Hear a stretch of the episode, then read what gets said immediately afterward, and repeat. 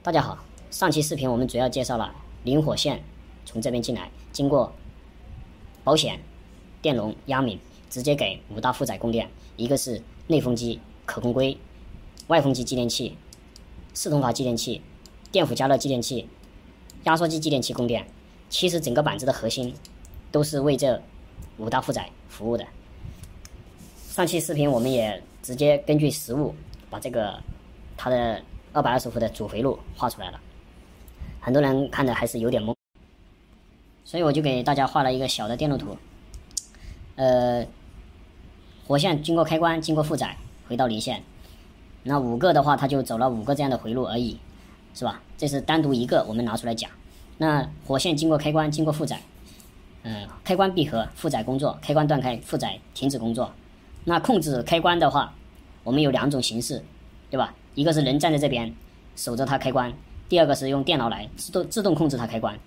那我们人守在这边肯定是不现实的，所以我们现在都是用什么？用电脑板来控制它。所以我们现在要给它配一个电脑板。那电脑板上的核心就是 CPU，CPU 的话它是直接控制不了这个开关的，因为开关这边是强电，是二百二十伏的电，它这里只是五伏电，而且它这个是直流电，这边是交流电，它们两个是形式是供电形式是不一样的，所以你要单独的拿一个电源过来。给 CPU 跟继电器供电，那给 CPU 供和继电器供电就需要直流电。那我们直流电获取方式有两种啊，你可以在这里安接电池，对吧？安接电池给 CPU 跟继电器供电也可以，是吧？那你安接电池是不是有点浪费啊？对吧？电池多贵啊？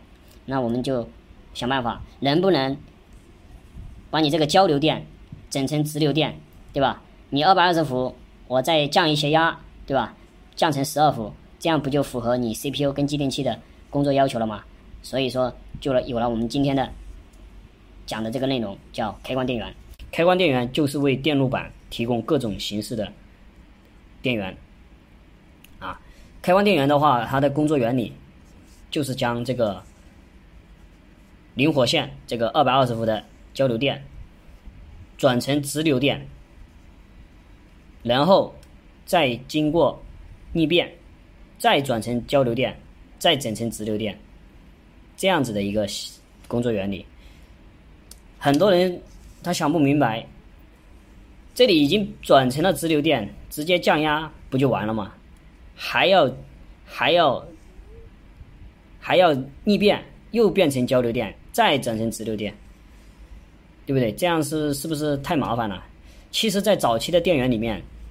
确实是这样子的，直接就是零火线进来，直接接一个变压器，直接整成交流电，直接降压降成十二伏的交流电，再通过二极管整流，通过七八零五、七八幺二啊输出直流电。那种电源那种形式叫线性稳压电源。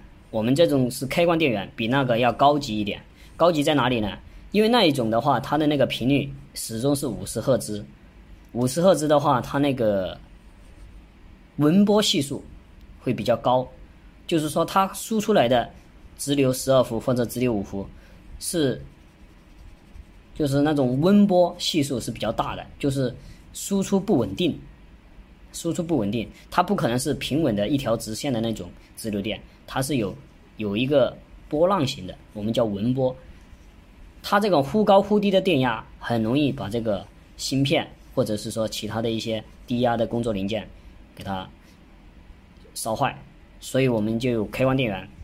开关电源在这里，在这里，呃，把它五十赫兹的，把它五十赫兹的这个频率啊，给它升高，升到呃高的升到几千赫兹，对吧？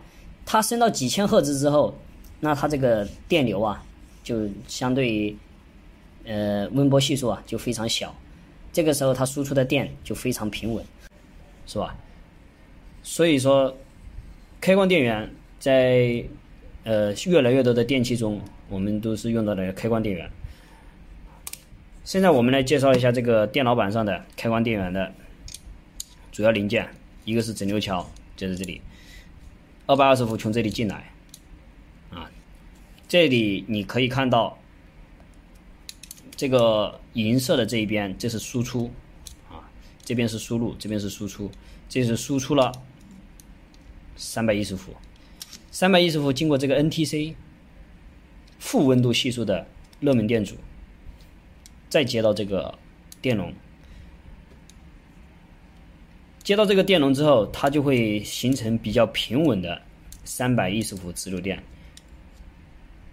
然后经过这个内部线圈，经过开关电源芯片内部。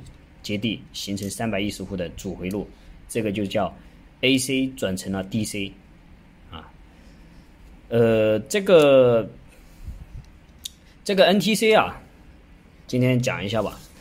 NTC 的话，它的主要作用是在电路系统里面，这个这个是第三个保险。第一个保险是这在第一张图画了，第一个保险是玻璃管的。那是第一个保险，第二个保险，这个是第三个保险，这个是防浪涌的。为什么说要防浪涌呢？因为你这个插电一瞬间的话，哈，它这个电流是非常大的。为什么电流大呢？因为这个电容会充电，充电的时候它是相当于一根导线的，它是直接短路的。我们知道短路就会烧零件，对吧？为了这个工作稳定，我们就在这里加了一个这个 NTC，就是你电流太大了，它 NTC 自己就烧毁了。所以这后级的这些电路都不会被烧被烧坏，所以 NTC 在这里起这个作用啊。经过这个滤波电容，把这个脉动的这个三百一十伏滤波滤成平稳的三百一十伏，送到这个线圈。它过了这个直流电之后，线圈就会产生磁场，对吧？但是单一的磁场它形成不了，呃，单一的磁场它是不能形成这个。呃，呃，不能使这个其他的这个线圈啊感应到这个感应出这个交流电压，所以我们就要有一个开关电源管理芯片，它持续的输出一些震荡信号，使它处于使这个线圈处处于得电失电得电失电啊，得电失电之间它的一个磁场是有没有有没有这样子出产生一个交变的磁场，交变的磁场。就会使旁边的这三个线圈感应出感应出这个电压，这个电压也叫交流电，对吧？因为它是有一一下有一下没有，一下有一下也没有，而且这个而且它这个频率是非常高的，高于五十赫兹的，有有上千赫兹，对吧？有有上百赫兹的。然后这个交变的这个磁场产生交变的电压，经过这个肖特基二极管整流。整成脉动的直流，再经过这个，再经过这个滤波电容滤波，输出平滑的直流电。这个直流电不一定是十二伏，可能是二十伏，可能是三十伏，也有可能，对吧？这就要看你它输出多少伏，看你线圈绕了多少圈。你绕了圈数越多，它输出的电压越高。啊，输出十二伏之后呢，啊，经过这个经过这个硬质线是吧？直接就给它。继电器线圈还给了谁呢？还给了这个，还是给了这个驱动块，还给了这个喇叭蜂鸣器，是吧？线圈得电之后，对吧？还不能产生磁场，因为它后面还有个开关，开关谁控制呢？开关 CPU 控制的，CPU 用用多少伏电呢？用五伏电，所以这边还有一路五伏电直接给 CPU，CPU 接到人工指令开机，对吧？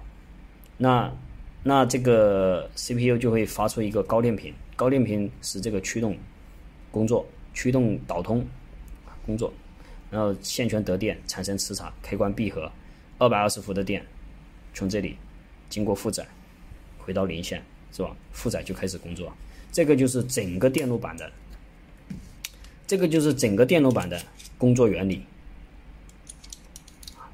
今天的话就先讲到这里，后续我们再详细讲解。呃，把这一块电路板弄懂了之后，所有家电的电路板其实都一样啊。你只要用心对比，你就会发现，它无非就这有，无非就是这么几大块，负载给负载供电的是吧？电源、CPU 三大块，就这三大块啊。好，谢谢大家的观看。